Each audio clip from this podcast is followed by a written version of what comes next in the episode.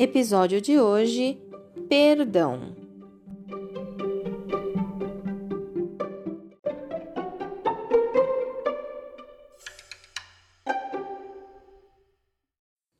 Oi, oi pessoal, eu sou a Aline Piologro, esse é o ComentaCast e no foco dos comentários de hoje está a música Perdão do Paulo César Baruch.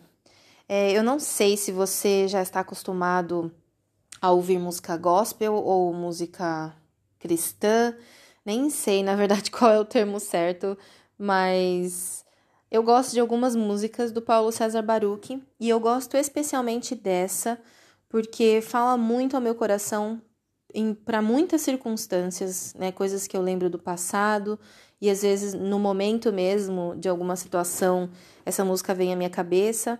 Eu gosto muito da letra e eu gosto muito. Normalmente eu gosto muito de, de músicas que mencionam textos bíblicos ou que têm uma base bíblica bem nítida através da letra. E eu gosto de música simples tem algumas músicas de uns cantores que eu respeito muito, mas que as músicas são tão complicadas e a letra é tão longa que quando você tá na metade eu não lembro mais o que, que foi falado no começo e particularmente fica difícil. Mas eu gosto dessa porque me faz refletir cada vez que eu canto ou cada vez que eu ouço e me faz lembrar do texto bíblico e de todo o contexto bíblico que, que está em volta né, da, do texto que ele menciona na música. A, a música fala, né, o, a, só meio que meio que recitando a música para você, ele fala, é como se ele estivesse falando com Deus, ele fala: "Pai, quero aprender a amar, mas é tão difícil não julgar e abrir mão do meu direito de justiça".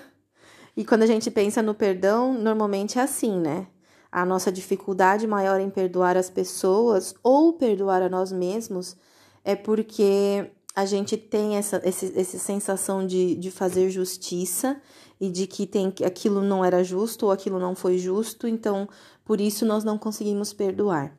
E aí a gente acaba ficando escravo de um monte de sentimentos, e esse não é o foco dos comentários aqui, mas eu te convido a escutar a música, né? Coloca lá no seu, seu app preferido e, e depois você me conta, vai lá no Instagram e me conta o que, que você achou.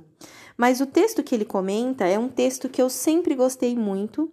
E muito antes de conhecer a música, eu já gostava de estudar e já estudei esse texto mil vezes. Cada vez que eu estudo, eu acho mais coisas. Eu quero comentar com vocês que esse texto, na verdade, ele, esse, esse verso bíblico, ele faz parte de um, um contexto que eu gosto muito e que fala a respeito de mentiras.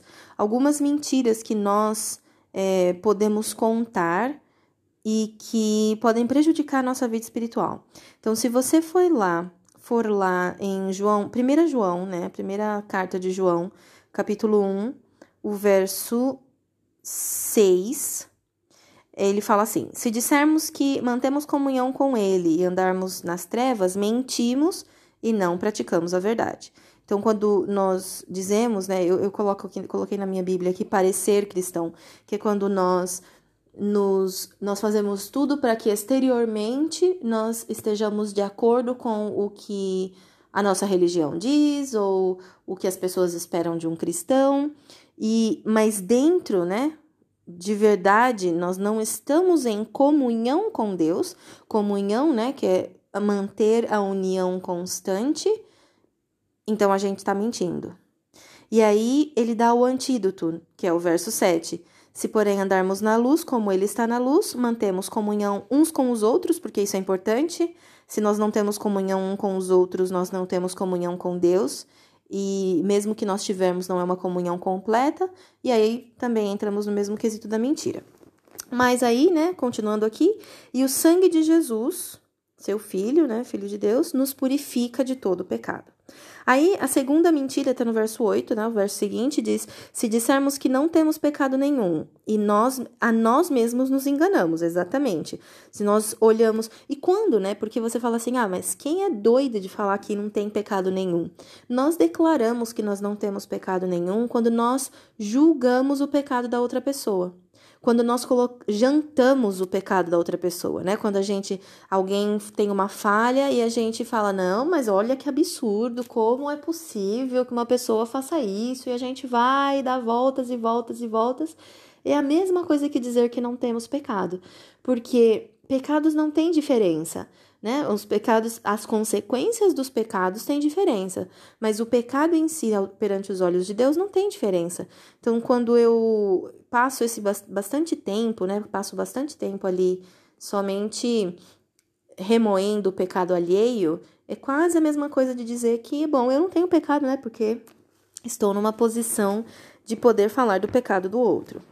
Então, aí fala, como você viu em em João aí, nós estamos mentindo, porque não há verdade em nós.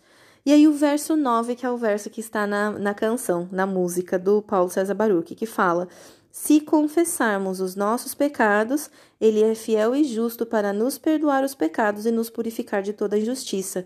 Esse é o antídoto para quando nós estamos numa posição de olhar, olhar demais o pecado das outras pessoas, o, o, antídoto é confessar o meu próprio pecado. É ir lá na presença de Deus e falar: Senhor, talvez eu não lembro, não, não sei se eu estou pecando. Então, se eu não lembro, me ajuda a lembrar para que eu possa me arrepender e para que eu possa confessar e, e ser purificado.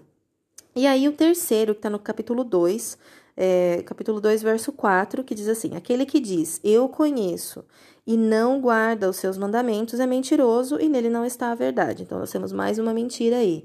É, eu conheço a Deus, eu sigo a Deus, mas a hora que fala de precisa ser obediente, ah, não. É, não, não, entendo, não, não acho que precisa ser obediente, não acho que os mandamentos são necessários, não acho que a lei seja necessária. Na verdade, alguma, algumas pessoas dizem não acho que lei seja necessário. Deus olha o que está no meu coração e isso é o que importa. Bom, então eu tenho algumas dúvidas em relação a isso, porque quando, quando as pessoas se tornam pais e mães, elas querem, pelo bem dos filhos, que eles cumpram algumas, algumas, alguns estejam dentro de alguns limites e cumpram algumas regras e leis. E aí eu não consigo entender como é que um pai de amor que nos dá a oportunidade de ser pais e de colocar em prática pequenos detalhes, né, de como a vida funciona, como é que ele consegue manter a nossa relação se não existe, não existem limites e não existe lei. Mas enfim, não é o caso de hoje. O antídoto está no verso 6, capítulo 2, verso 6, aquele que diz que permanece nele, esse deve também andar assim como ele andou. Jesus andou, guardou os mandamentos, obedeceu a Deus, manteve comunhão. Então, se nós dizemos que conhecemos e dizemos que permanecemos na presença dele, devemos andar assim como ele andou. Te recomendo ir lá correndo e ouvir a música do Paulo César Baruch, Perdão, e aproveitar esses momentos através da, da letra, da melodia, que também acho bem legal, mas para refletir nesses textos ou em outros que falam a respeito do perdão, talvez pensando se você precisa se perdoar ou se você precisa perdoar alguém.